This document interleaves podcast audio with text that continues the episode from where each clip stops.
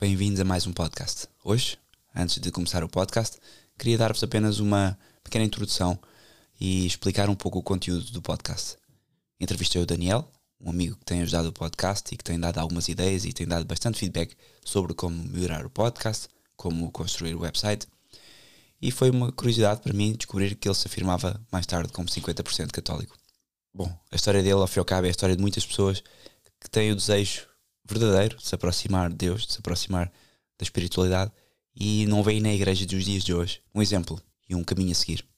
Infelizmente, esta é a realidade de muitas pessoas que não conseguem descortinar na Igreja Católica hoje a verdade para a sua vida espiritual, nem a verdade para a sua vida moral.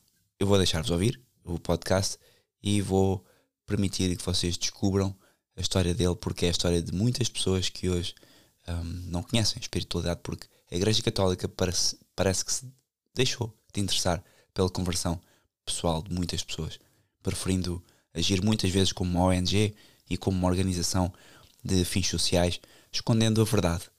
E as pessoas querem a verdade. Como vão poder perceber pela, pelo podcast, o Daniel quer a verdade, procura e infelizmente não a tinha encontrado ainda na Igreja Católica. Espero que mais cedo ou mais tarde encontre. Como é óbvio, o tema da nossa conversa não foi este. O tema da minha conversa era perceber o Daniel e vocês vão ver que foi uma conversa bastante interessante. Outra coisa também, meia culpa. Às vezes nós damos conta de nós próprios como um, grandes evangelizadores, ou pelo menos que sempre com, com a nossa família já falamos demasiado de Cristo, da igreja, e tentamos às vezes não tocar em determinados temas. No entanto, um, falando por mim, penso com o podcast e com tanta conversa que tenho com amigos que já, já faço a minha parte nesse sentido, e foi meia-culpa que tive que afirmar durante este podcast, porque no podcast eu descobri, ou depois de gravarmos o podcast, que nunca tinha falado da fraternidade de São Pio X ao Daniel. Ele hoje conhece a fraternidade, está, depois de, do podcast, ficou maluco com, com o YouTube do, do, da fraternidade de São Pio X, com as homilias, com a verdadeira doutrina católica. Obviamente que tem que fazer o seu caminho, mas o que eu desejo ao Daniel, acima de tudo, é que continue a ser a pessoa que é à procura da verdade e não tenho dúvidas que a vai encontrar. Bronze Podcast número 36. Comigo, Diogo Bronze, e com o Daniel Fernandes. Boa noite, Daniel. Boa noite, Diogo. Como estás? Tudo bem. Convidei o Daniel porque o Daniel é uma pessoa que tem ajudado o podcast com ideias e, e não só, também com, com, com, com a sua participação constante e também já está featured no nosso website. E hum, acabei por conhecer melhor o Daniel e acabou por surgir uh, algo que me despertou o interesse. O Daniel um dia disse-me: Eu sou meio católico, meio evangélico. E eu, opa! É verdade. é verdade. Como é que isto é possível? Antes de mais, antes de mais uh, quero, quero dar glória a Deus uh, pela tua vida e pela vida dos, da tua família.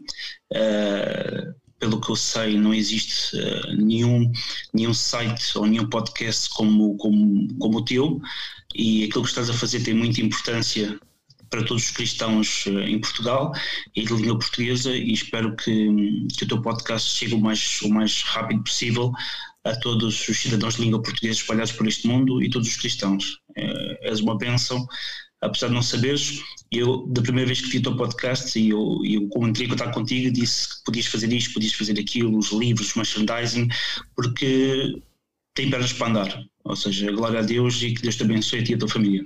Amém. Obrigadíssimo. Daniel, eu queria então perceber aqui um, a tua história da tua conversão. Um, claro nós passamos por conversões ao longo do tempo. E depois queria perceber uh, como é que tu próprio, porque tu dizes-me que rezas o terço e portanto isso a mim desperta-me desperta algum Exato. interesse e eu acho que a tua Exato. história é a história de muitas pessoas que podem ouvir o podcast. Claro que há pessoas Sim. católicas que ouvem o podcast e vão uh, ficar nervosas porque esperem, o Diogo está a entrevistar um evangélico, mas eu penso que há muitas pessoas como tu que olham para uma igreja católica e se calhar ficam reticentes neste momento. E era isso que eu queria perceber. Conta-me como é que tu te converteste, se foi, foi cresceste numa casa cristã. Antes, antes, antes de mais, pronto, eu sei que, que uh, a tua conversão também é recente. Uh, nós, nós, eu e a minha família viemos do Brasil quando eu tinha seis anos e, e eu, eu, fui batizado uh, no Brasil, no Rio de Janeiro, São Gonçalo.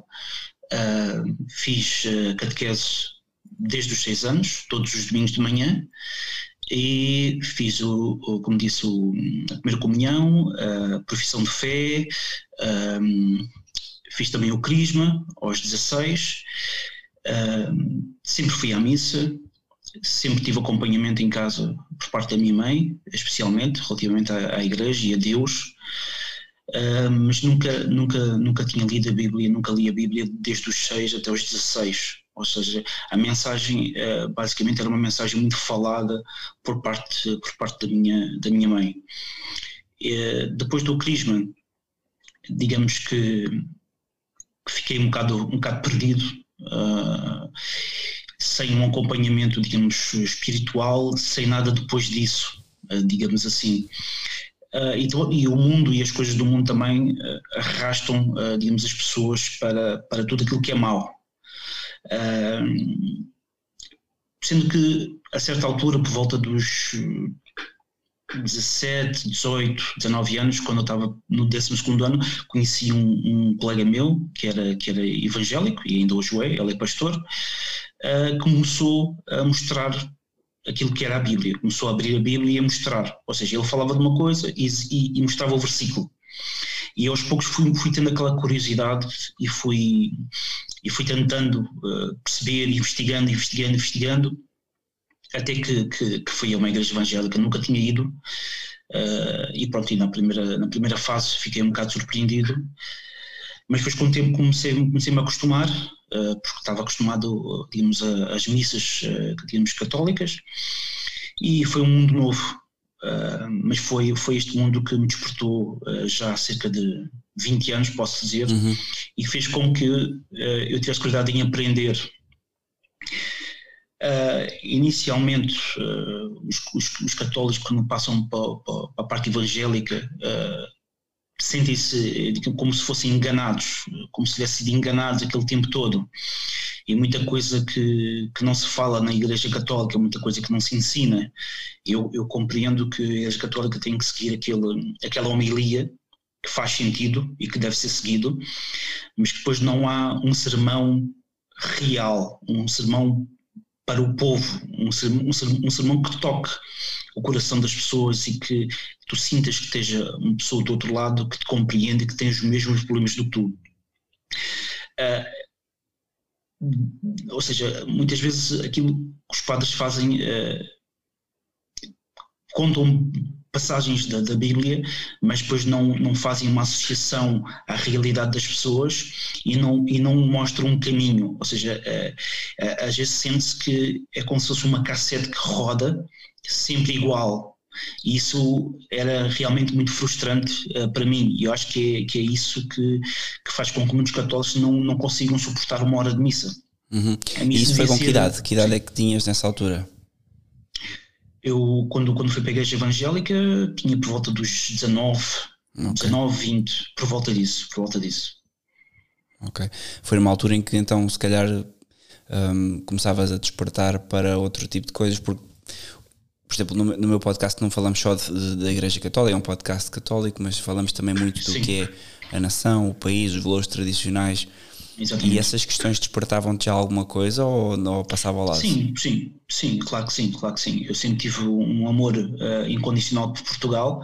Eu, eu, sou monárquico, não sou republicano, ou seja, uh, o rei é o que devia estar uh, no lugar do Presidente da República e não aquele fantoche que ele anda. Uh, porque o rei uh, nasceu para ser rei, foi educado para ser rei e, e, e, o, único, o único partido que ele tem é Portugal. Não é mais nenhum interesse em nenhum partido. É preciso tem que haver um rei que tenha o poder de controlar ou limitar os poderes uh, do governo. Essa é a minha ideia. E, esse, e, a figura do presidente não, não representa isso. Ou seja, para mim, estar ali a lutar outra pessoa qualquer é exatamente igual.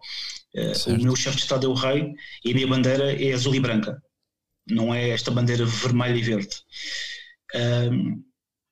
Eu desde pequenino quis ir à tropa, uh, quis servir o meu país, tenho como voluntário aos 21 anos, fiz um ano de tropa, jurei a bandeira e fiz a minha, o meu dever arrependo muito de não ter seguido a carreira militar, mas foram, foram circunstâncias que não, que não, não correram na altura. Uhum. Mas uh, nunca, ou seja, nunca, nunca, nunca me separei, uh, digamos, uh, da, da, da, Igreja Católica com, com a parte do, do patriotismo, nacionalismo. Uhum. Ou seja, para mim foi uma coisa que era intrínseca. ok. Então o que aconteceu? Foi mais uma. Um, tu sentias-te defraudado por, por, por, aquilo que ouvias numa homilia? Sentias-te defraudado pelo. Porque em termos. Um, em termos dogmáticos, fazia-te alguma coisa com. Porque obviamente, se calhar para uma pessoa que ou não, não tem uma formação católica de base que seja boa. Eu que lá está, como já te disse, eu converti-me mais tarde e intelectualmente. Eu fui estudar teologia e depois converti-me ao catolicismo. Hoje há pessoas que me dizem como é que tu foste convertido ou te converteste pela graça de Deus numa faculdade católica. Porque hoje em dia a verdade é que as faculdades católicas quase desconvertem as pessoas. E, Exatamente. E eu noto que esta sensação e o que tu estás a dizer acaba por ser aquilo com que muitos católicos que são católicos hoje e que amanhã se calhar não vão ser, e muitos evangélicos e muitas pessoas não se aproximem da Igreja Católica. É, houve algum episódio de alguma coisa que tivesse transtornado realmente, ou foi mesmo só uma questão intelectual e, e tu percebeste, ok, isto não me diz nada? Não, é, é, não, houve, não houve nenhum acontecimento, digamos, eh, específico. Foi uma espécie de um despertar. Ou seja, foi como eu tivesse andado a, a minha vida digamos, espiritual ou cristã adormecida uhum. durante 20 anos e que de repente, ao começar a ler a Bíblia e a Bíblia começar a ser explicada uh, no dia a dia, ou seja, uh, e a demonstração de fé fez com que eu começasse, digamos, a, a estudar, uhum. porque até aí não estudava, percebes? Porque a própria Bíblia diz que conheceres a verdade e a verdade te libertará. E, e o dever de todo o cristão, seja ele de, qual, qual, corrente, é estudar. O cristão não pode deixar de ler a Bíblia, não pode deixar de estudar, uh, mesmo para tentar saber quem, quem está a mentir e quem está a falar a verdade. Uhum. E esta, esta tem sido a minha busca coisa. durante estes anos. Sim, eu senti, lá está, como vimos de perspectivas diferentes, imagina, eu, eu não, não tinha nada, não é? Eu, o meu lar era ateu praticamente. E hum, quando me aproximo da Igreja Católica, tudo o que tu estás a dizer eu encontrei, porque eu comecei por estudar e o meio académico um, católico de teologia permitia esse ambiente, apesar de haver muito chamado modernismo, que tu deves, se já ouviste o podcast, estás a par da, da crise da igreja e, e, o que se passa. E o que acontece é, é precisamente isso: é um ambiente que se calhar para a maioria dos fiéis, e eu vejo aqui na minha paróquia, em Benavente, não é minha porque eu não vou aqui à missa, mas quando vou lá com a minha família, eu sinto que as homilias, o ambiente geral, não é um ambiente de devoção e não é um ambiente de nem de estudo, nem como tu dizes de, de fé, porque as pessoas já não acreditam, por exemplo, para nós católicos acreditamos na presença real do, do, do Santíssimo Sacramento, e eu noto que muitas pessoas entram na igreja, não se ajoelham, não há uma irreverência total que não coaduna com aquilo que há a ser dito. E, e pronto, e se calhar isso afastou-te a ti e há muitas pessoas que se afastam diariamente por causa disso. Sim, sim, sim. Mas obviamente que, que mesmo hoje, uh, como eu estava a dizer, uh, eu, eu acompanho padres, nomeadamente mais padres brasileiros, porque também não vês uh, em Portugal, padres que têm um podcast ou padres que têm um canal do YouTube, e acho que o Brasil, neste caso, está uh, anos-luz à nossa frente. Eu acompanho padres como o padre Marcelo Rossi, o Reginaldo Mazzotti, António Maria, Fábio Melo, mas principalmente os padres que eu ouço mais é o Paulo Ricardo, uhum. que é muito famoso, uhum. uh, e o Duarte Souza Lara, que é um padre português, uhum. exorcista, uh, que está no Brasil imigrado. Eu ouço semanalmente e concordo totalmente com eles, mas na versão da Igreja Católica que eles representam, uh, em que dão missas para 200, 300, 400 pessoas, em que cantam músicas, em que é um ambiente uh, apelativo. Uhum. Não, não liberal no ponto de, de esquecermos uh, aquilo que Jesus Cristo fez por nós, mas sim de estar mais junto do povo, mais junto das pessoas, mais junto daquilo que as pessoas sentem e, e do apoio que eles precisam dos próprios padres uhum. e da própria igreja, percebes? Percebo, o, o padre Eduardo Zalar é nosso amigo e nós já estivemos em casa dele uh, do pai dele, aliás, e de facto é um homem que vive a sua fé um, de forma séria. É um, eu não duvido que é um homem que quer ser santo. Em relação a nós, há uma pequena diferença, porque, como sabes, aqui em casa nós começámos a seguir a tradição que é, ao fim e ao cabo, a Igreja Católica, mais ou menos até ao Concílio Vaticano II, em que a Igreja Católica se perdeu um pouco. E o que eu acho curioso é que tu estás a mencionar sacerdotes que são do mais ortodoxo que existe praticamente, no sentido em que sim, sim, o, sim. padre, o padre Paulo Ricardo não é exorcista e o padre Duarte Sousa Lara. como é que tu fazes essa ponte? Como é, para mim, eu estou super curioso como é que tu, sendo evangélico, não queres saber dos modernistas e saltas para, que, que deviam supostamente estar mais perto em termos teológicos. Eu, eu, já, eu, já, eu já sabia que ias perguntar isso. uh, uh, também, também ouço muito a Igreja Ortodoxa Russa, que eu acho que neste momento é aquilo que eu mais me identifico pelo, pelo, pelo agarrar daquilo que é o ortodoxo. Uhum. E, e, e, acho que é, uh, tirando a Igreja Católica Brasileira, a Igreja Russa, neste momento na Europa é, é, a única igreja que está a fazer frente a este modernismo, do multiculturalismo, uh, digamos, do liberalismo, que está a destruir, uh, digamos, o, o, a nossa fé, o, o nosso povo uh, digamos, estes lobbies gays, estes lobbies feministas, os russos, ou, ou, a língua russa, ou o Império Russo, ou a Igreja Russa, são os únicos que estão a bater o pé e que não, não estou a deixar que, que, que esta, esta, esta vaga demoníaca uh, toma conta da, da nossa fé. Uh, e, e a ausência desta luta que eu vejo em Portugal e na Igreja Portuguesa revolta-me. Uhum.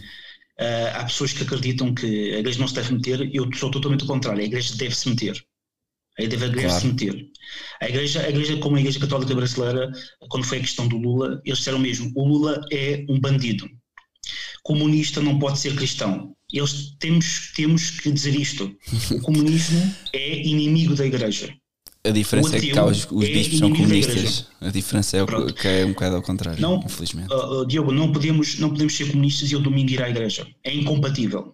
É incompatível. E vários padres já disseram isso. Uh, quem conhece a obra de Karl Marx sabe que eles disseram que uh, a religião é o ópio do povo e que o objetivo deles é destruir a família e destruir a família é destruir a igreja. Por isso é incompatível. E a igreja e o patriarca de Lisboa têm que se levantar e têm que dizer isso em público. Têm que dizer isso na televisão. E, e têm que estar ao lado do povo e dos interesses da igreja, que é os interesses de Portugal. Uh, e, e a minha revolta é essa. Agora, digamos, o, o, a ponte que, que, que, neste momento existe entre, entre a parte evangélica e, e a parte católica é uh, o problema do, do, do, o problema, digamos, do, digamos, do, do evangélico ou das igrejas evangélicas ou das igrejas protestantes é que elas próprias, com tanto progressismo, foram perdendo a sua essência uh, ortodoxa ou, ou natural ou, ou, ou, espiritual daquilo que é Jesus Cristo e aquilo que uhum. ele fez por nós que morreu na cruz.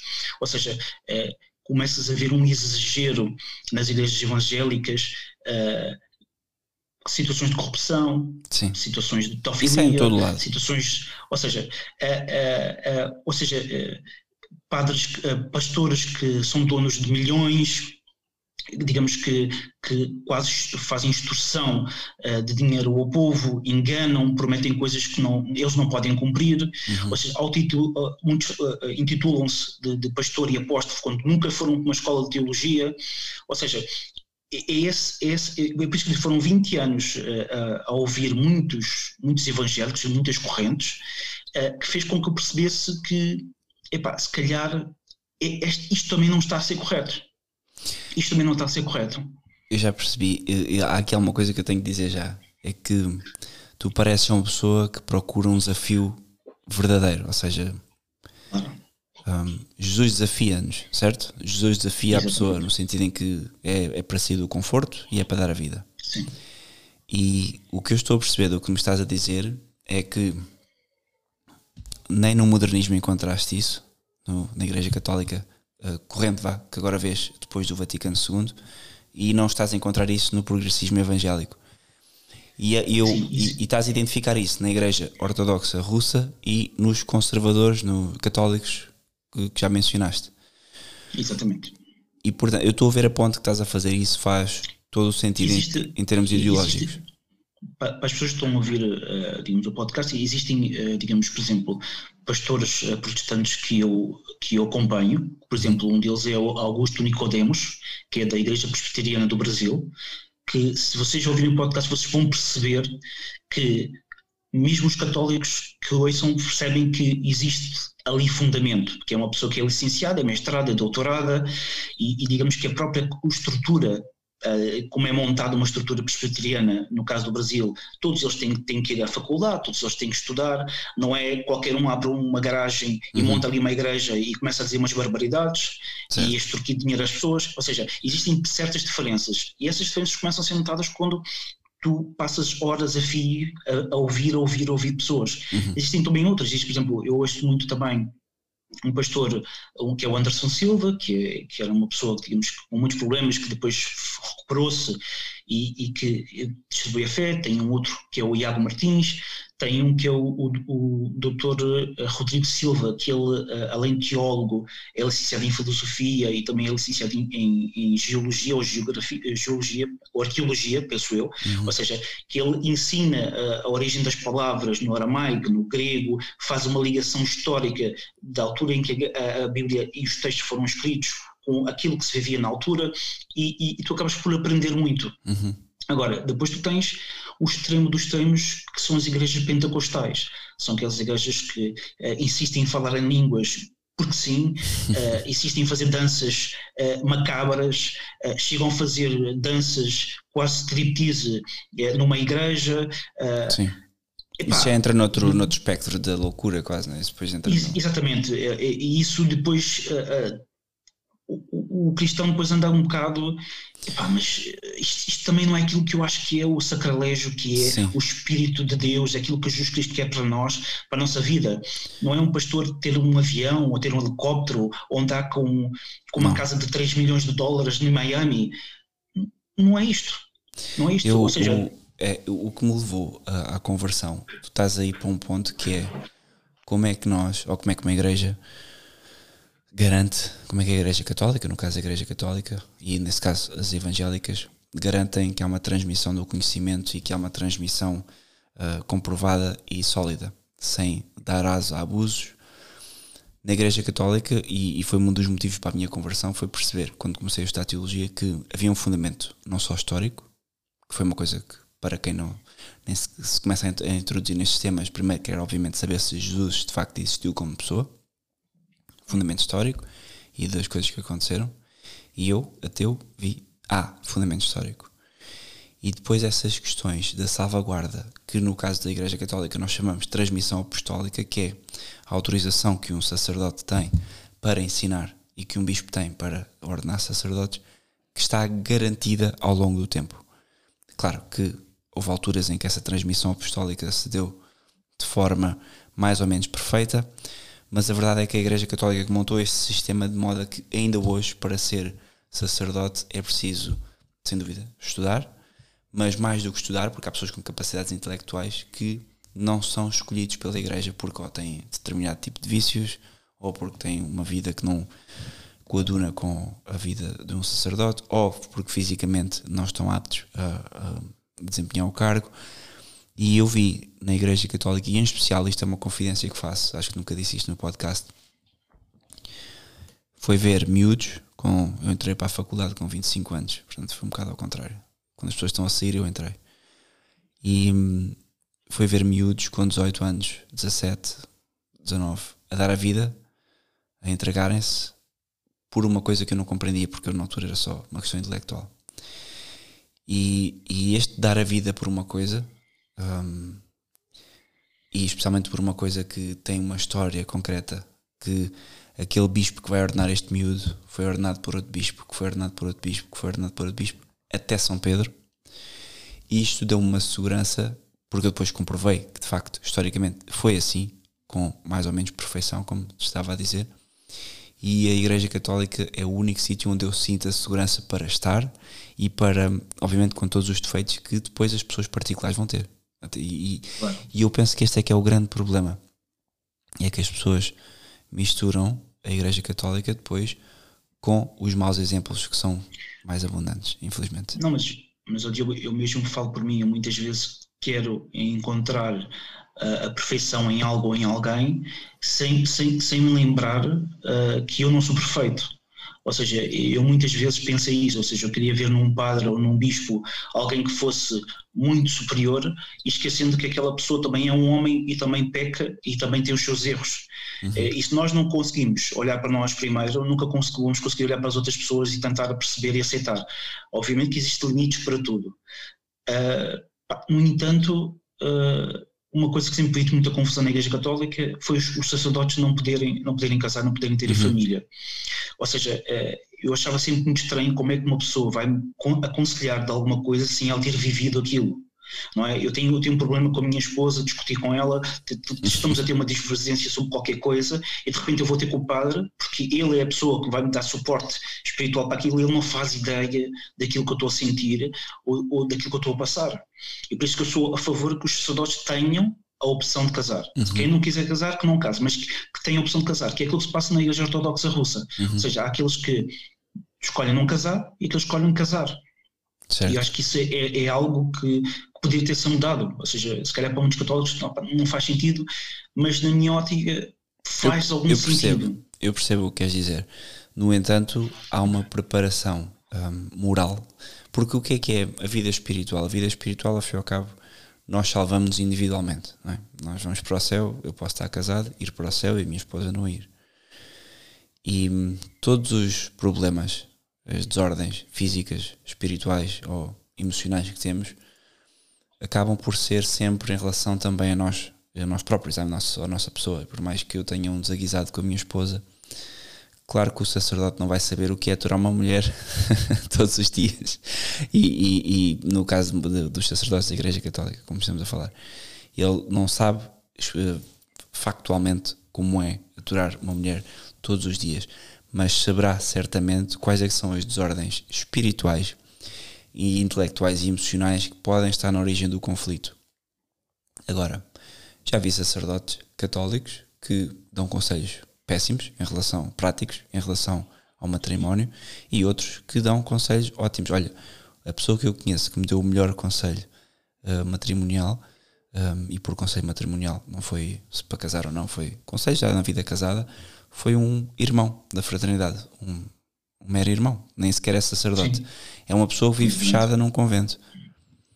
E isto é uma coisa curiosa, porque eu punha essa questão também, como é que ele sabe isto? E a verdade é que, mais uma vez, foi possível perceber que não é uh, o facto de viver com uma mulher que vai dar uh, a experiência, porque senão eu ia falar com um amigo meu. Se eu quisesse um conselho de uma pessoa que tem experiência, eu falava com um amigo meu e ele respondia-me. Neste caso, eu preciso de uma pessoa que vá mais fundo, vá ao problema espiritual que pode estar na, ordem, na, na, na origem daquela desordem. E aí eu, como católico, confio plenamente num sacerdote. Agora, sabendo que há sacerdotes que podem dar conselhos horríveis. Isso, é, isso faz parte, quer dizer, não, os sacerdotes não são conselheiros matrimoniais, são um, conselheiros espirituais. E isso, se nós estivermos bem espiritualmente, eu acho que encaminhamos muito bem, pois intelectualmente. Sim, mas acho que é, que é, que é aí que, que, a Igreja Evangélica, no seu todo, consegue ter, um, ter uma ligação muito mais, muito mais realista, digamos, com, com os problemas de, de, das pessoas e da sociedade. Uhum. Ou seja, tu vais uh, falar com, com, com, um pastor uhum que teve formação em teologia e etc., uh, eh, que tem conhecimento, eu não estou a dizer um pastor que se calhar que, que está uhum. casado há dois ou três anos, estou a dizer um pastor que já está casado já tem 60 ou 65 ou 70 anos, ou seja, ele já passou por muita coisa, já passou por muitos apertos e, e é a pessoa que, que, tu podes olhar e dizer assim, opa, isto é, uma, é um líder espiritual, é um conselheiro espiritual, é alguém que passou por aquilo, teve as mesmas dúvidas que eu, é, é, rogou a Deus por uma, por uma solução, por uma saída, e agora está a, a demonstrar ou está a relatar eh, com aquilo que ele passou e aquilo que eu tenho que fazer, aquilo que eu tenho que fazer é como não, não está a dar soluções, soluções, ou seja, é, é, digamos, regras quadros, está apenas a dizer, olha, uhum. ora a Deus, tenta encontrar com Deus, é, Deus vai te encontrar o caminho, tens de ter paciência, etc. Ou seja, é, é essa, esse digamos, esse acompanhamento muito mais, muito mais próximo. Então, uh, percebes que eu nunca encontrei num padre, sim, provavelmente eu compreendo. culpa minha também. Não, não, não é. Eu, eu compreendo uh, a questão e vou, se calhar, explicar o meu entendimento católico do porquê que isso para, para os católicos é um pouco diferente. Esse tipo de aconselhamento espiritual, porque é suposto que cada católico seja, antes de mais, uma pessoa com vida interior, espiritual. Depois, cada um na sua vocação terá um, experiência na sua vocação própria. No caso, os católicos, o matrimónio, a vida religiosa ou o sacerdócio. Relativamente à, à vida matrimonial, é suposto que um católico, quando fala com outro católico que seja casado, que possa, mais velho, de 60 anos, como disseste, que possa pedir esses conselhos e que possa ganhar essa experiência. É suposto que cada um seja como esse bispo, ou como essa pessoa que mencionaste, que tenha essa experiência.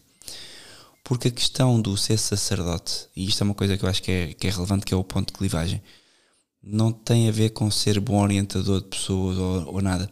Tem a ver com coisas muito simples que os evangélicos não têm, que é a aplicação dos sacramentos. Só um, um sacerdote, mais do que uma pessoa que obviamente tem que ser santo, como qualquer católico tem que ser santo, e deve ser mais santo do que os católicos uh, casados, por exemplo. Não quer dizer que o seja mas por ordem deveria ser, por ordem de perfeição.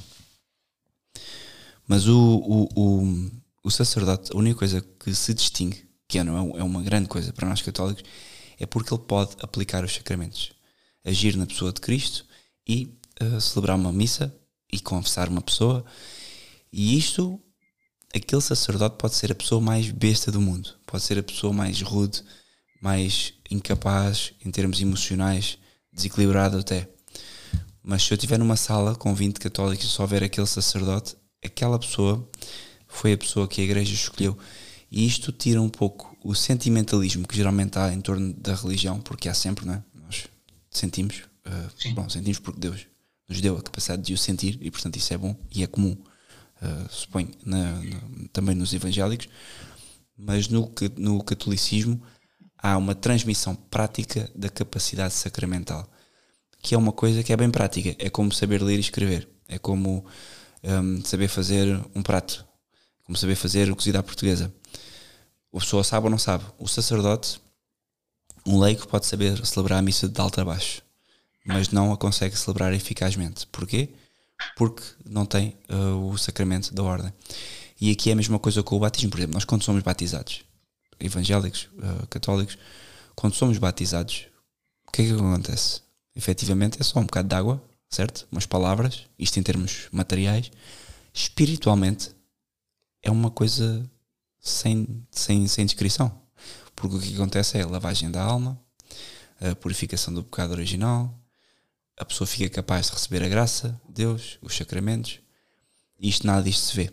É a mesma coisa com o sacerdote. O sacerdote pode dar os piores conselhos do mundo.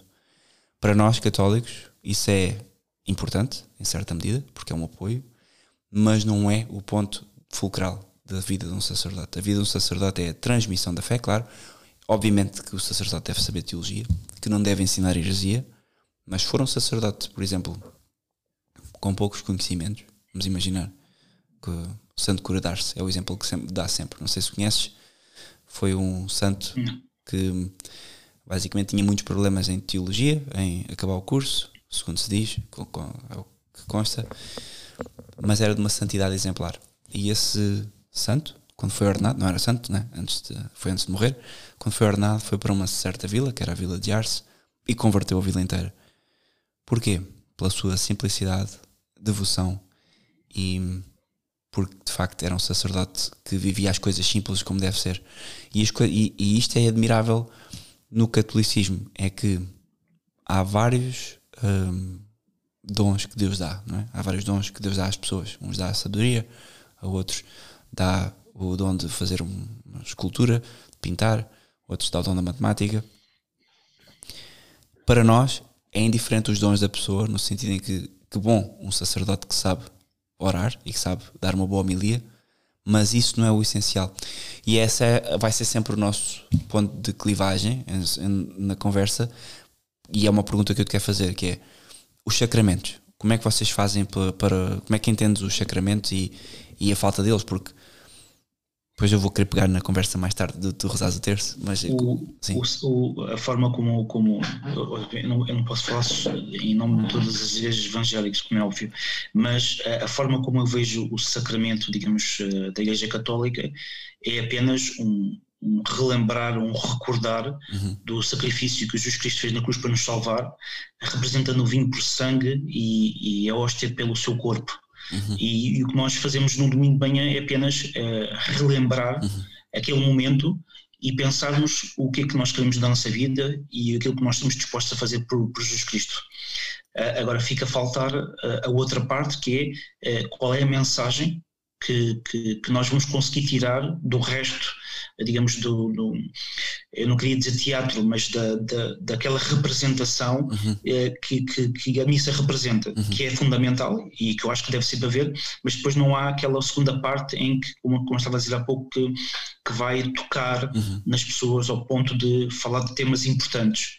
Uh, porque no, no caso do, do, dos evangélicos não acreditam no batismo de crianças, uhum porque há aquela passagem na Bíblia que todo aquele que crer e for salvo, uh, será, uh, todo aquele que crer e for batizado será salvo, ou seja, todo aquele que crer e uma criança de 5 anos ou meses não crê. Uhum. Então, uh, nós estarmos, nós, oh, pais, estamos a fazer o quê? Estamos a, a, a assumir o papel daquela criança para ser batizada, quando ela não tem consciência de quem é Jesus Cristo, de quem é a Bíblia e o que ele fez por nós. É por isso que na Igreja Evangélica, normalmente, por volta dos 14, 15, 16 anos, obviamente depois de seguir, não, não se diz catequese, diz escola infantil uhum. ou, ou, ou, reunião infantil, seja o que for, eh, chega um momento em que é esse adolescente que vai pedir para ser batizado, ou seja, na sua plena consciência de, for, de força, de amor, de, de compaixão e de, de, de acreditar Sim. naquela realidade. Uh, o catolicismo tem algo parecido que é o crisma, ou seja, uh, o crisma é um momento em que depois de, daqueles anos todos que supostamente estudaste, vais fazer uma confirmação uhum. daquilo que foi o batismo. Exatamente. Mas, mas eu percebo, eu percebo isso e, e, e, concordo que se faça esse carisma, só que o batismo é, é, é uma coisa para os evangélicos muito, muito, muito importante. Sim. Porque batizar um, um bebê que não sabe quem foi Jesus Cristo não é válido. E nós sabemos que, que isso foi introduzido muito depois da, da, formação da Igreja Católica, se calhar na altura da, da peste negra, porque falava-se que as crianças não fossem batizadas não iam para o céu, ficavam num, espécie de limbo e, e etc. Uh, ah, por isso que a primeira coisa que acontece quando as pessoas vão para a igreja evangélica e que, que, realmente estudaram, ah, digamos, durante, durante uns meses ah, a palavra, é elas terem a vontade dentro de si, ou seja, uhum. aquela chama, aquela vontade, aquele acreditar que realmente é este Jesus que eu quero seguir, é este o salvador da minha vida e é este que eu quero para a minha vida. E, e tem que ser neste acreditar, porque uhum. se não for neste acreditar, é, é vazio. Certo. É, basicamente é isso. O, tocaste num ponto importante, que é a questão do, do relembrar, disseste teatro, mas uh, aplica-se muitas vezes a questão do símbolo, eu percebi o que querias dizer, e, e a questão do símbolo da, da missa, não é? Do que é que, se está a fazer e, que temos. Os católicos têm também essa parte de.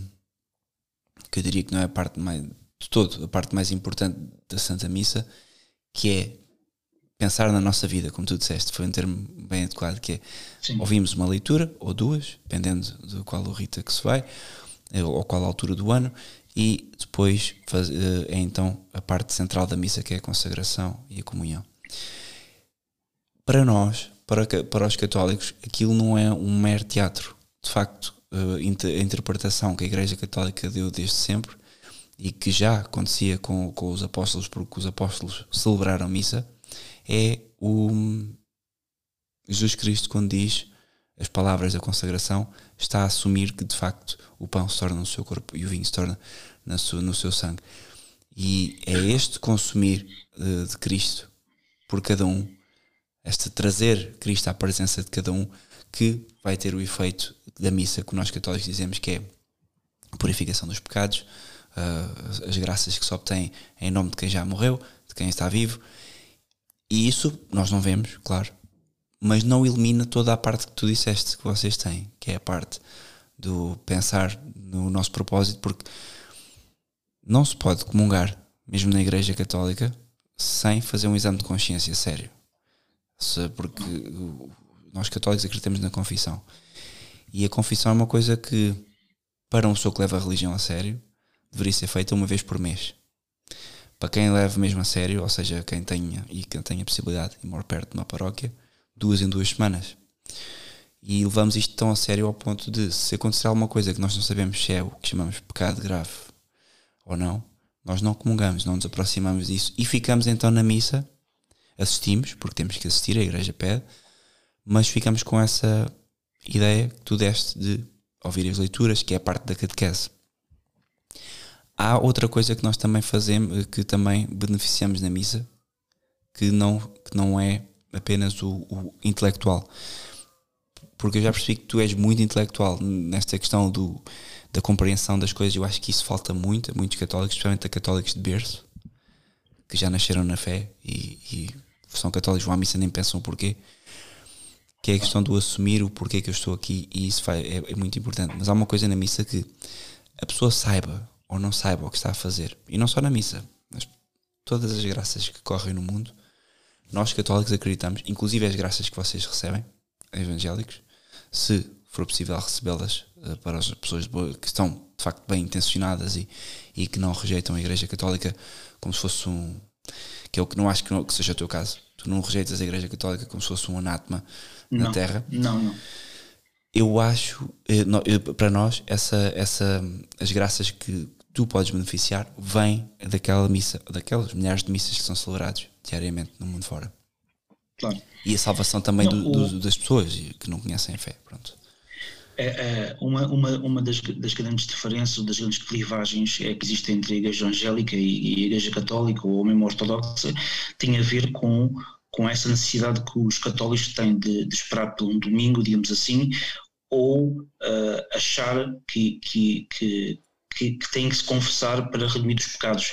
Uh, para nós evangélicos, digamos, uh, uh, Jesus diz: Eu sou o caminho, a verdade e a vida, e ninguém vem ao Pai senão por mim. Uhum. Ou seja, não há ninguém entre eu, como indivíduo, como filho de Deus, e Jesus Cristo.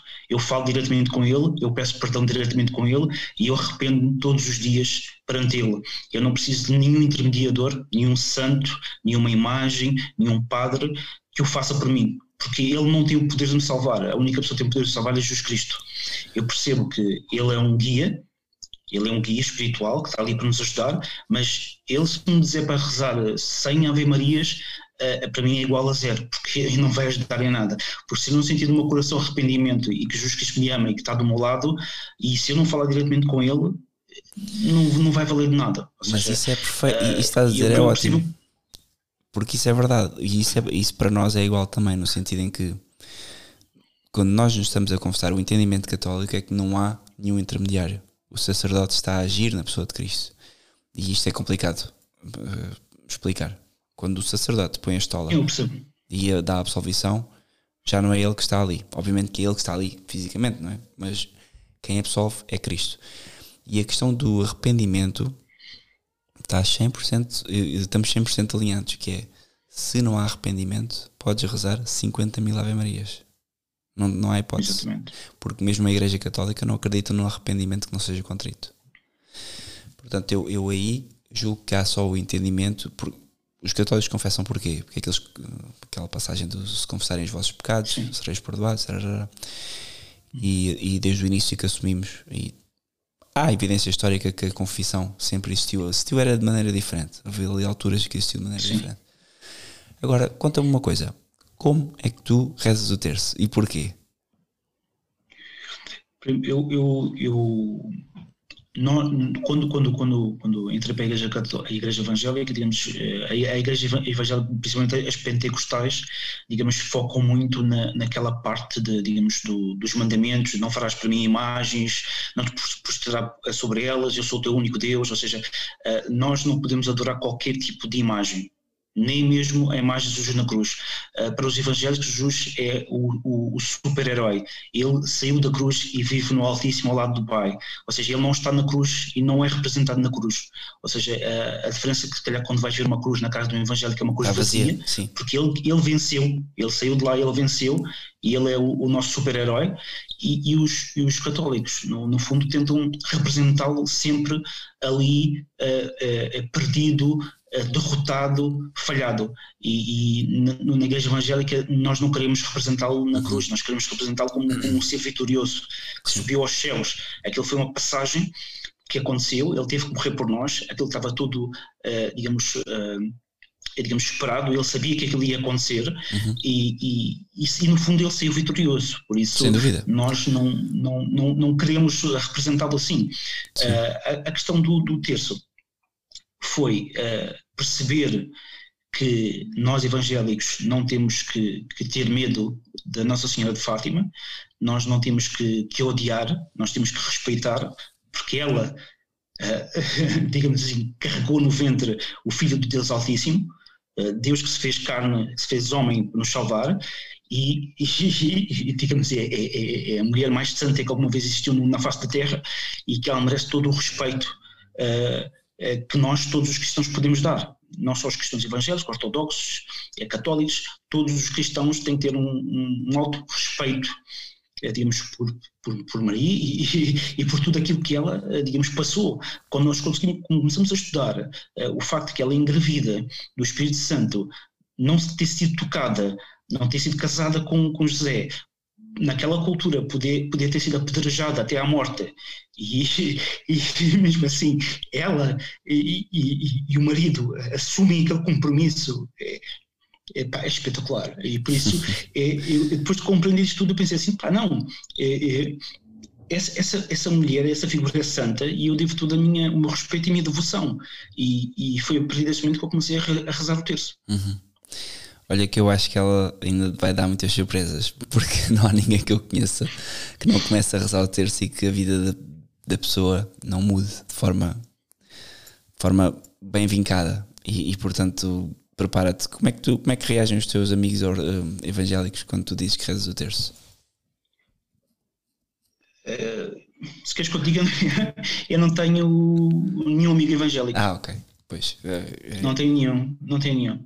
Não tenho. Mas há de ser curioso. Mas não, tenho, não, mas não tenho, não tenho problemas com isso, não tenho problemas com qualquer tipo de, de digamos, de preconceito. Ou seja, eu estou muito seguro na minha fé e no, no meu amor por Deus e por Jesus Cristo. Uh, uhum. Não importa quem diz, uh, quantos dizem, uhum. porque a minha fé será inabalável. Por isso, uh, e essa segurança que, que hoje eu tenho aos 40 anos, que não tinha quando tinha 20. Uhum. Percebes? E a minha preocupação hoje em dia é preparar os meus filhos para que cedo eh, consigam bater o pé perante esta sociedade cada vez mais afastada de Deus, de Jesus Cristo e da Igreja, que eles batam o pé e que façam a diferença. Porque quando tu és cristão e quando tu és amigo de toda a gente e que toda a gente te ama, tu não és cristão, porque Deus veio para, para, para, para veio para ser a espada que vai cortar a, eh, a justiça e a injustiça, o bem e o mal, o, o, o, santo e o não santo, percebes? É, por isso eu, eu fico sempre muito surpreendido aquelas pessoas que são muito populares, que entram no sítio e toda a gente gosta delas. Eu fico sempre muito desconfiado, porque qualquer questão hoje em dia, em qualquer meio, se abre a boca e diz glória a Deus, Jesus Cristo é o Senhor, é o caminho, a verdade é a vida, eu sou salvo, Jesus Cristo é, é a vida, tu vais ser odiado pelo menos por mais que metade dessas pessoas que aí estão.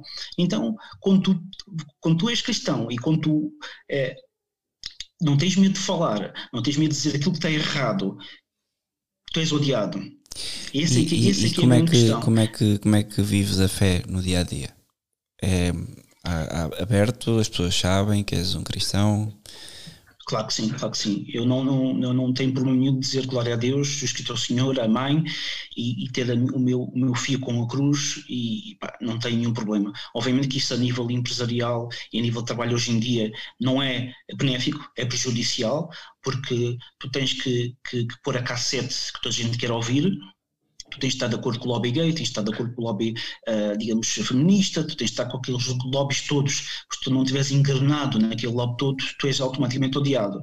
Mas eu não me importo ser odiado por o mundo inteiro desde que seja amado por Jesus. Sem essa que é, essa, essa, essa que é a grande questão e, e esse é o medo que, que, que- esse é o, é o, digamos, é o encontro que a maior parte dos cristãos ainda não tiveram.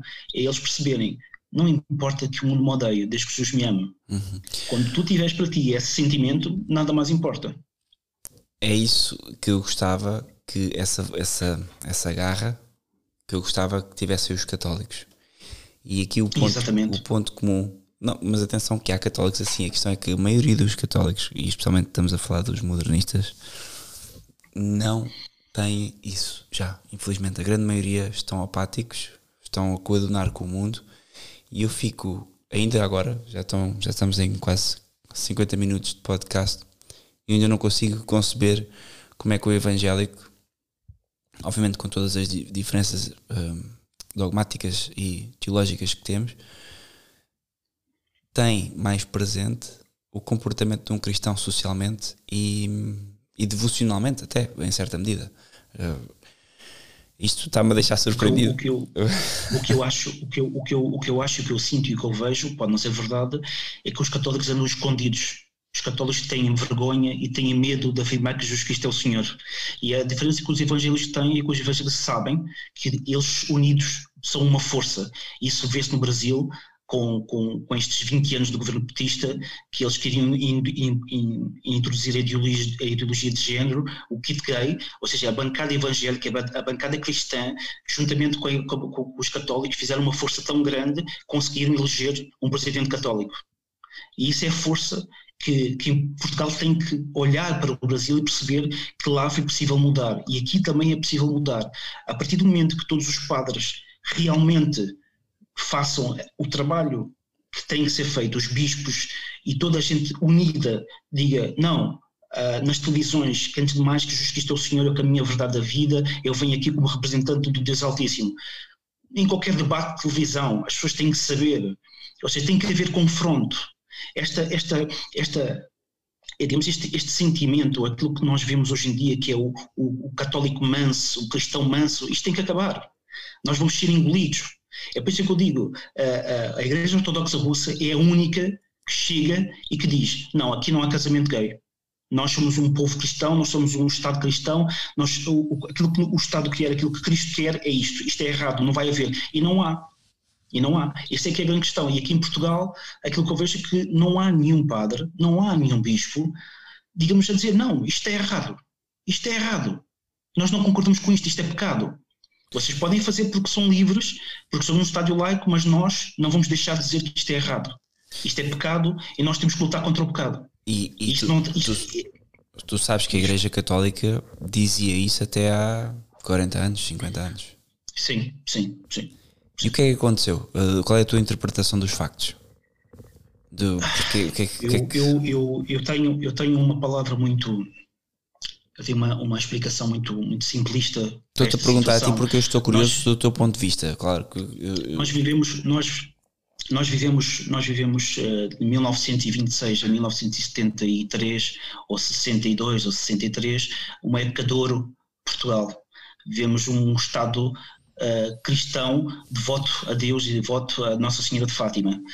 Uh, e depois com esta vaga de comunismo e liberalismo, que, que, tem como motivo destruir a igreja e destruir a família, uh, digamos, foi, foi, foi bebida pelo, pelo 25 de Abril. E o que nós hoje temos, uh, digamos, na, no, na nossa sociedade, no, no governo, na, nos mídias, principalmente nos mídias, é o que eu chamo os filhotes de comunistas foram todos aqueles que tinham 20 anos no 25 de Abril e que agora tiveram autorização para fumar umas ganzas e beberem até cair e terem, digamos, pessoas, estas conjugais, que fabricaram crianças digamos, essas com as mesmas ideologias que eles, eles mesmos tinham e que essas crianças hoje estão em situações de poder.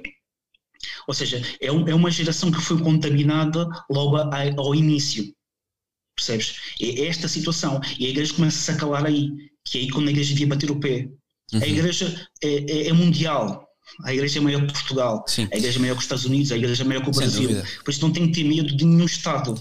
Eu e esse, esse medo acontece aí. Tenho-te a dizer que o que tu estás a dizer e esse fim-capé Tu deves seguir, a, não sei se já seguiste, mas já viste o, o padre Samuel da Fraternidade de São Pio X? Não? Uh, acho que não. Acho Pronto. A Fraternidade de São Pio X é, é onde nós vamos à missa. E é uma, uma ordem, se podemos chamar ordem, tradicional. Ou seja, tudo aquilo que a Igreja fazia desde sempre, a, a Fraternidade conserva. Claro, não desde sempre. Com, na Igreja Católica há depois um problema que é o arqueologismo, que é não queremos voltar ao século II, nem ao I. Queremos fazer aquilo que a Igreja estava a fazer ao longo dos tempos, porque houve de facto uma cisão em 1960. E a Fraternidade de São Pio X, nós vamos, há um canal do YouTube chamado Fraternidade de São Pio X, FSSPX Portugal. Podes ah, eu já vi, eu já vi. Já? Nós vamos lá à missa e tudo o que tu estás a dizer é assim, lá. Uh, as pessoas defendem a vida, as pessoas defendem as famílias, defendem a verdadeira fé, as pessoas não se calam. Qual é o problema? Os bispos, uh, a maior parte dos católicos não podem ouvir falar da Fraternidade de São Pio X. Porquê? Porque colam o rótulo de antiquados, um, extremistas, que é só estranho.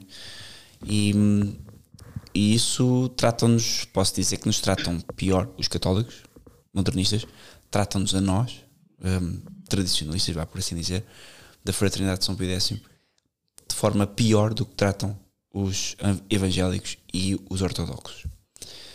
E, mas, mas é, mas é por aí, é por aí, tu, por, por essa explicação que me estás a dar, é, é, é que tu vês que uh, o quanto é que a Igreja Católica está contaminada com este progressismo, com este, com este liberalismo, porque eles são representantes de um só Deus, uhum. de um só Jesus e de uma só Bíblia. Não há outra palavra, não há outra verdade. Quando Jesus Cristo diz que é pecado uh, um homem deitar-se com outro homem, é pecado desde sempre até ao infinito. E não Sim. há liberalismo, nem modernismo, nem tradicionalismo nisto. É a verdade. Eh, e, e não há como, como rotular-te a ti ou a mim de conservadores quando isso é a verdade. Percebes? Certo, exatamente. E, e o que eu só queria dizer é que há aqui a, dif a, diferença é que isto não é só no plano intelectual, ou seja, não é só nesse plano uh, que, que, as coisas acontecem, não é só no plano do, da ideologia, do que é que se pode, do que é que não se pode. É toda uma questão sacramental.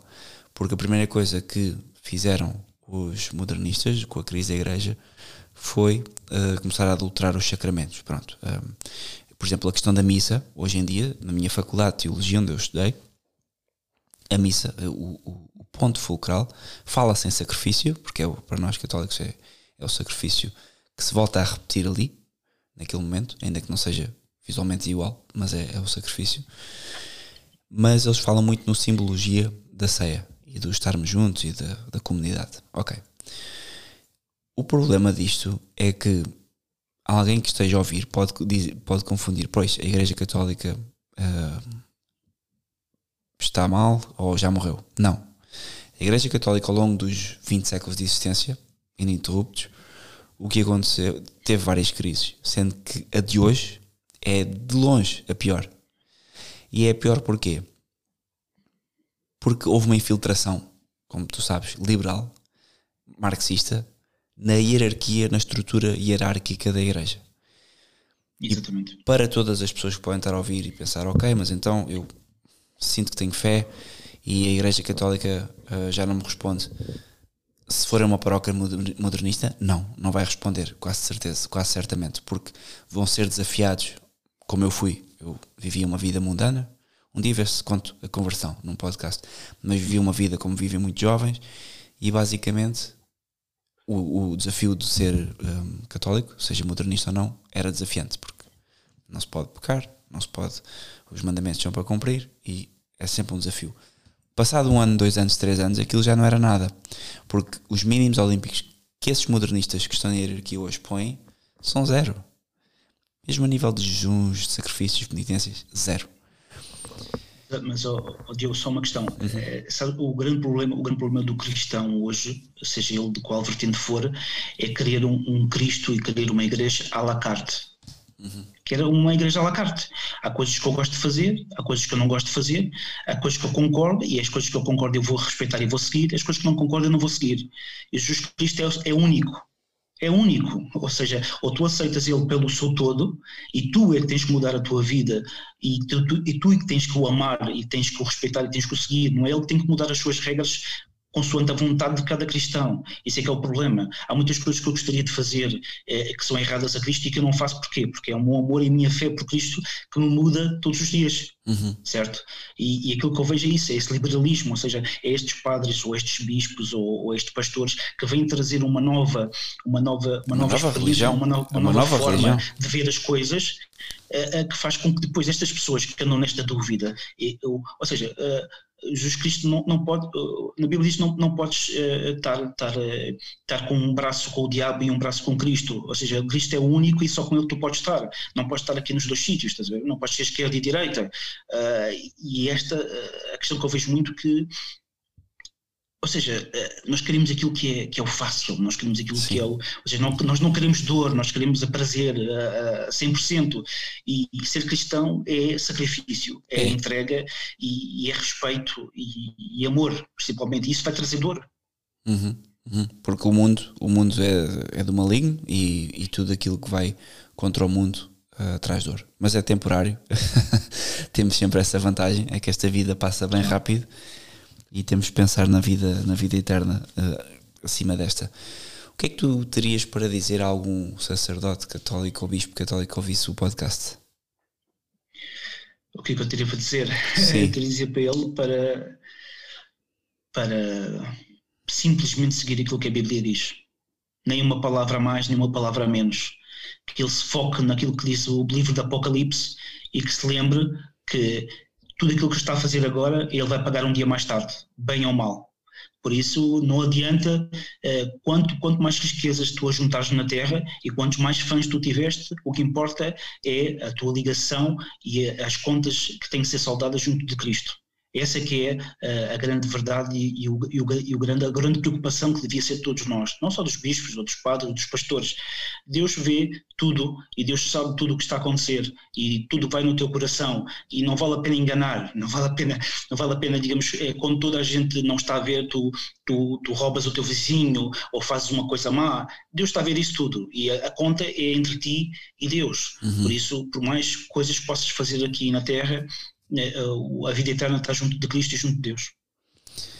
É impressionante que hum, o que eu estou a notar é que de facto temos muito em comum é este combate com o mundo, independentemente das divisões teológicas que temos.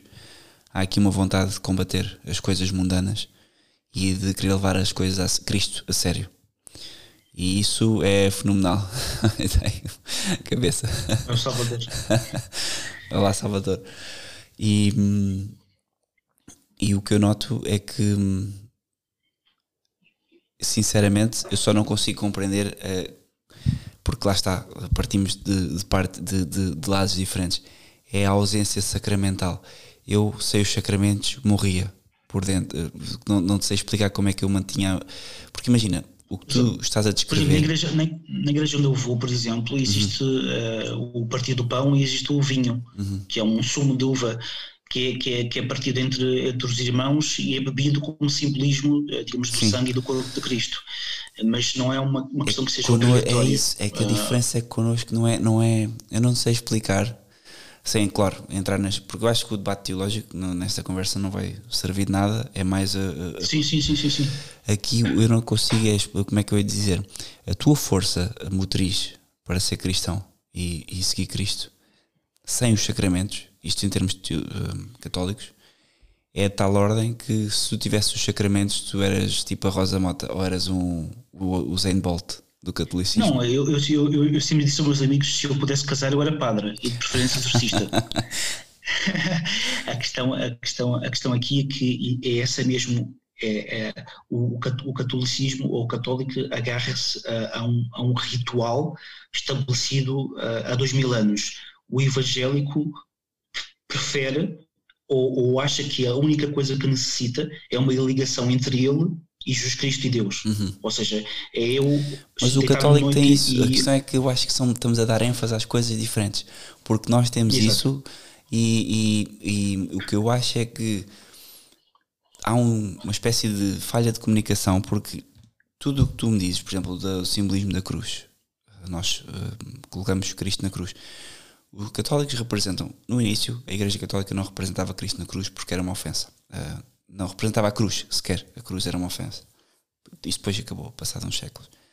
Mas a representação da cruz, com Cristo na cruz, acontece porque aquele momento é o ponto fulcral, que é entregou a vida, é o Cordeiro de Deus. É só por isso. É. Tu depois dizes que um, nós, vocês querem um Cristo glorioso, venceu. Nós sabemos isso e, no, e, nós vivemos isso todos os dias. É uma. A ênfase do, do catolicismo é sobre o momento da entrega de Cristo. Porque, como tu próprio disseste, seguir Cristo é sacrifício. E Cristo na cruz mostra-nos onde é que nós, nós temos que estar. E hum, se tu se calhar vais-me dizer que a cruz vazia também. Ou seja, porque são vocês que se colocam na cruz, não sei. Mas uh, aqui a representação é só isto. E, e, e, o que eu acho belíssimo é, é, que, apesar das nossas diferenças, há aqui uma vontade gigante que eu acho que é mais limitada pela linguagem do que propriamente. E por, claro, Sim. obviamente agora eu como católico tenho que dizer, pois a linguagem vai limitar que tu não possas aceder aos sacramentos, porque tudo o que tu fazes na tua igreja, nós fazemos. A leitura, bom, há católicos que não estudam, isso em todo lado, mas há, há, de haver evangélicos que também não estudam. Há hum, tudo, as reuniões, a comunidade, fazemos. O, os sacramentos, temos os sacramentos por e, exemplo, e conservamos. Uma, uma, coisa, uma, coisa, uma coisa curiosa que eu me lembrei agora, por exemplo, quando eu frequentava, digamos, eh, semanalmente a Igreja Católica uh, e, e, passei uh, a frequentar a Igreja Evangélica, uma coisa que é impensável para um evangélico é ir para a reunião, digamos assim, para a missa uhum. e não levar a Bíblia. E digamos que eu notava muito, quando, quando íamos para a Igreja Católica, quase ninguém levava a Bíblia. Era só aquelas velhinhas beatas que levavam a Bíblia. E, e, raramente o padre dizia: abram a Bíblia no livro tal, do versículo tal e etc. Vamos todos ler, vamos uhum. todos aprender. Isto não, existia, ou eu não via, não, eh, na Igreja Católica nas missas. E, e, na Igreja Evangélica é, é, é todos os, as reuniões, todas as reuniões o, o pastor estudou aquele versículo, uhum. estudou aquela palavra e nós todos temos que abrir uh, ou os tablets, ou os telemóveis, ou a Bíblia física naquele versículo e todos ler com ele aquilo que está lá a dizer. Uhum. Ou seja, existe um estudo Uh, digamos, a cada reunião, uhum. uh, uma ligação com a Bíblia e com a palavra a cada. Tu tens que ler. Nós temos uma coisa. É, isso, é, isso está orientado como? Como é que vocês definem qual é que é o versículo a ler? Não, é, aquilo normalmente é definido por, por temas. É, Mas ele digo, é, é, a pessoa que dá do acaso ou está definido já por. É o, é o, é o pastor que, que, que pega num tema hum. e que vai, eh, digamos, digamos, debater e escrutinar, eh, digamos, aquele tema. Okay. E, e, pronto, ou seja, o mais, o mais fácil é tu veres, eh, digamos, no, sim, nós, no, no, no, YouTube e perceber como é que é feito isso. Nós temos uma coisa que é o muito. missal. Tu não sei se ouviste falar do missal católico, missal romano. O missal romano é um livro que é igual em todo o mundo. E é um livro que tem no Missal 1962, tem mais ou menos apêndice, mas basicamente tem todos os dias do ano, 365 dias, e diz lá o que é que nós temos que ler naquele dia. Quando nós vamos à missa, numa igreja tradicional, praticamente toda a gente, eu não levo porque tenho filhos a correr, saltar, a chorar e a gritar, e ando atrás deles, portanto, eu nos próximos 10 anos não vou, não vou rezar, mas há pessoas que, e a maioria das pessoas, numa igreja tradicional, levam o missal romano. Porquê? Primeiro porque a missa é em latim. E os missais costumam ter o latim e o português, ou o espanhol, ou o que for. E depois, porque os missais têm exatamente o que o padre está a ler e têm aquilo que o padre reza em silêncio. Porque no sacramento, quando o padre está a fazer parte da consagração, que não se ouve, é em silêncio, isso foi uma coisa que tu apanhaste no modernismo, é que o padre dá aqueles está sempre a falar alto e, e depois acaba por, por banalizar tantas palavras que já ninguém está a perceber o que é que ele está a dizer.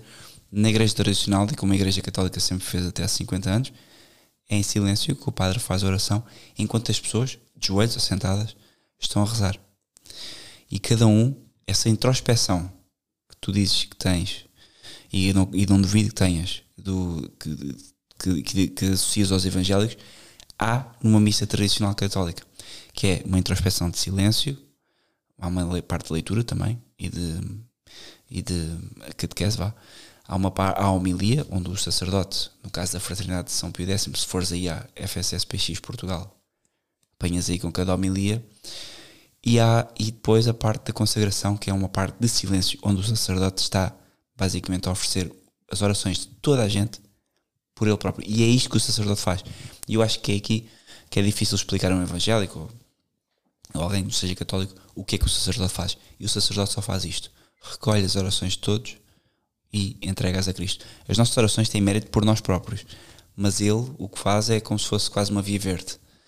Ele tem, uh, pela, pela sacramento da ordem, ele tem a capacidade de tornar presente o sacrifício de Cristo e de tornar as graças eficazes naquele momento.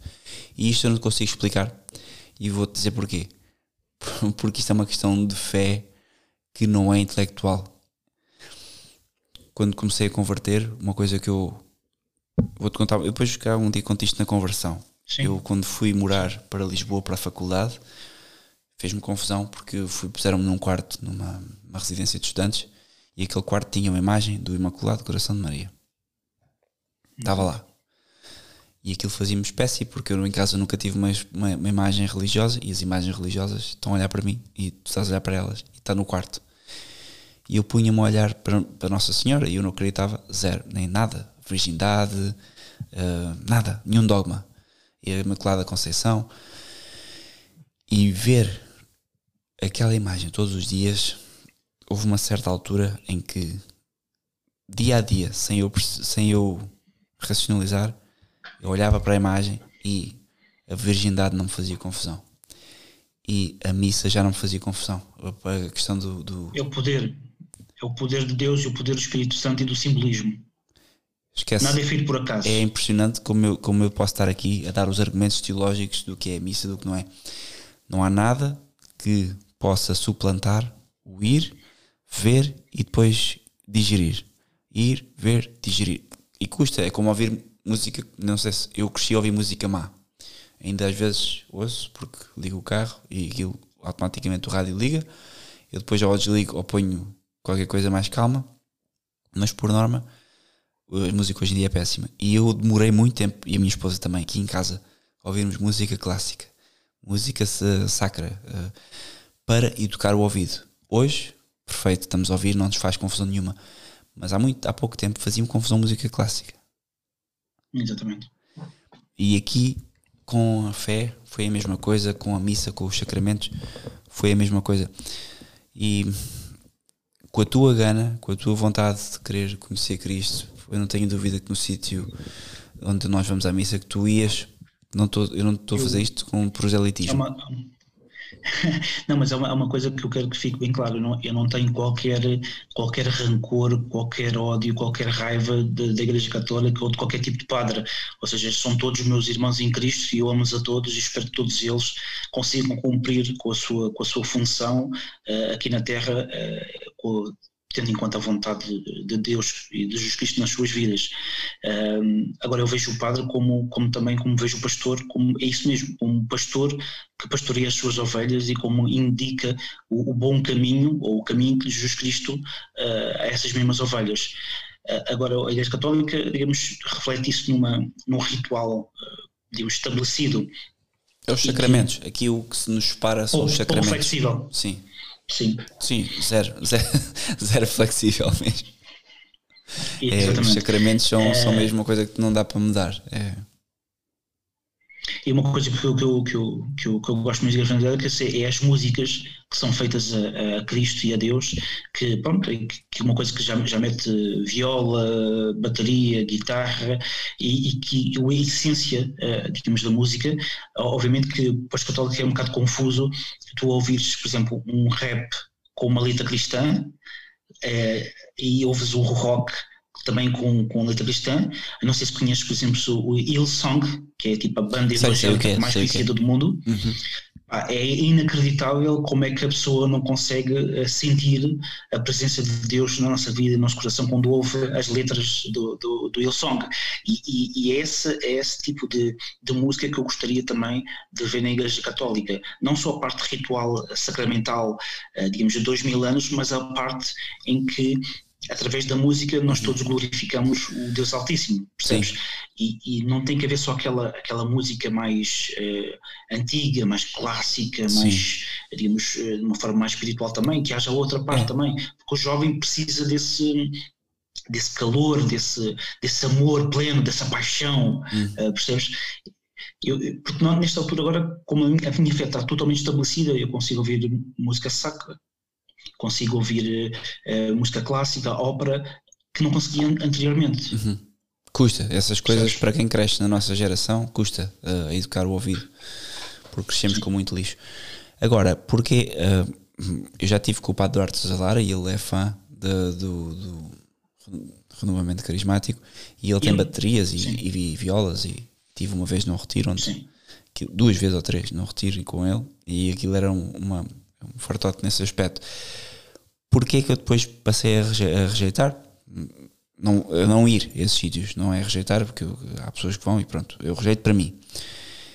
É o facto de lá está, ter compreendido melhor o que era o sacramento e achar que são coisas antagónicas. Ou seja, se a missa, e aqui parte só disso, se a missa é uma coisa simbólica, pode ter a música que se quiser.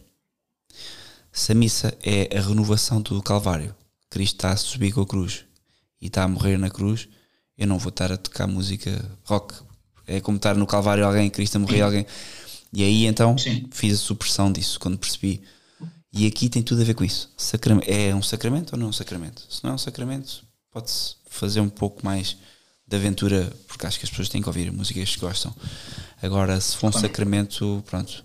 Mas lá está, aí é mesmo, esse, é mesmo essa a questão. Não é uma questão de gosto. Eu, eu há muita música que eu gosto que não quereria na missa por, por, por isso, por essa questão de reverência. Claro que sim. Claro que sim. Claro que ah, sim. mas olha, isto, isto é fenomenal. Eu estou a gostar imenso desta conversa. porque, porque acho que é, que, é, que é. Como é que duas pessoas com credos, praticamente, claro, uma coisa em comum, não é? Cristo, mas com credos, depois formas de expressão totalmente diferentes, acabam por falar com a mesma gana de querer enfrentar o mundo. E estou mesmo surpreendido como é que tu fazes o bypass à igreja uh, católica mais corrente, não é? O modernismo. Isto devia ser uma lição para os bispos. Os bispos deviam ouvir eu acho, isto. Porque, porque, porque eu, eu acho e acredito, e, e é o sentimento que eu tenho hoje em dia, é que Cristo Cristo é a Igreja, Cristo é o caminho uh, e o, todas as outras vertentes do catolicismo, o presbiteriano, o adventista ou, o anglicano, são todos caminhos que cada sociedade ou cada cultura criou para, para chegar à mesma entidade, à mesma pessoa, à mesma fé. Uh, e, e, a Bíblia é o único livro de guia para chegar a, a, esse Deus Altíssimo e a esse Cristo. O problema é que o ser humano pela influência mundana do demónio, tenta nos desviar desse, desse caminho pleno. E, e isso é, um, é, uma, é, uma, é uma luta da vida, desde aquilo que tu nasces até que tu morres. É a luta que tu vais sempre ter é, perante o demónio, que, que só vem para matar, é, roubar e destruir. É, essa ligação e esse amor que existe entre ti e o Deus. É. Entendes? Sem dúvida. Já vamos aqui com uma hora e um quarto. Alguma coisa que queres deixar, Daniel? Alguma coisa, algum, alguma mensagem? que queres deixar a quem está a ouvir? Eu não sei se queres deixar os teus contactos caso alguém queira contactar para falar contigo. Podes, podes eh, colocar depois o meu, o meu Twitter na, na descrição do vídeo uh, e mais uma vez quero, quero dar glória a ti, a tua família uh, e toda a bênção do mundo e que uh, o teu site tem pernas para andar com certeza absoluta. Digamos, tu és uma, uma, uma, digamos, uma, uma nova esperança que nasceu no catolicismo e eu espero, espero que atinja uh, digamos, muito mais pessoas, não só no catolicismo, como nos outros cristãos, outras vertentes, e que continue, e continue. Uh, nós vamos conseguir vencer no final, sem dúvida, uh, e isso é que é o mais importante, é, é Jesus, é o caminho, a verdade e a vida. Agradeço, agradeço as tuas palavras. E toda, e toda a bênção para todos. Olha, agradeço imensas palavras. Também desejo o melhor para ti e para a tua família, para o trabalho. Esperam-nos agora momentos difíceis nos próximos meses, anos. Portanto, vamos, vamos estando aqui uns para os outros, vamos, vamos falando. E se precisares de alguma coisa, é só dizer. Mas não, não, não, não, não tenhas medo e, e, as pessoas que nos ouvem não tenham medo, porque quem tem Deus tem tudo. Sem dúvida. Podem, e... Mil podem cair à minha esquerda, dez mil à minha direita, mas eu serei vencedor. Isso, isso, é que é, isso é que é difícil explicar, porque se calhar quem é católico está a compreender a conversa, apesar de discordar uma ou duas coisas, quem é evangélico compreende a conversa e se quer discordar de uma ou duas coisas, mas quem é ateu ou indiferente deve ficar, não sei. Nunca saberá. É.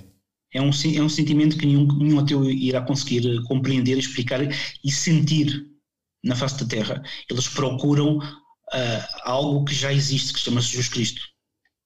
Pois, mas infelizmente dão-lhe outras formas e dão-lhe outras. e tentam por outros caminhos.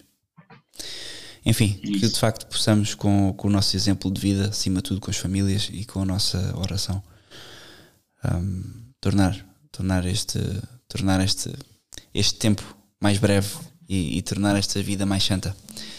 Daniel, obrigadíssimo pela participação. Um grande abraço. Um grande abraço. Glória a Deus.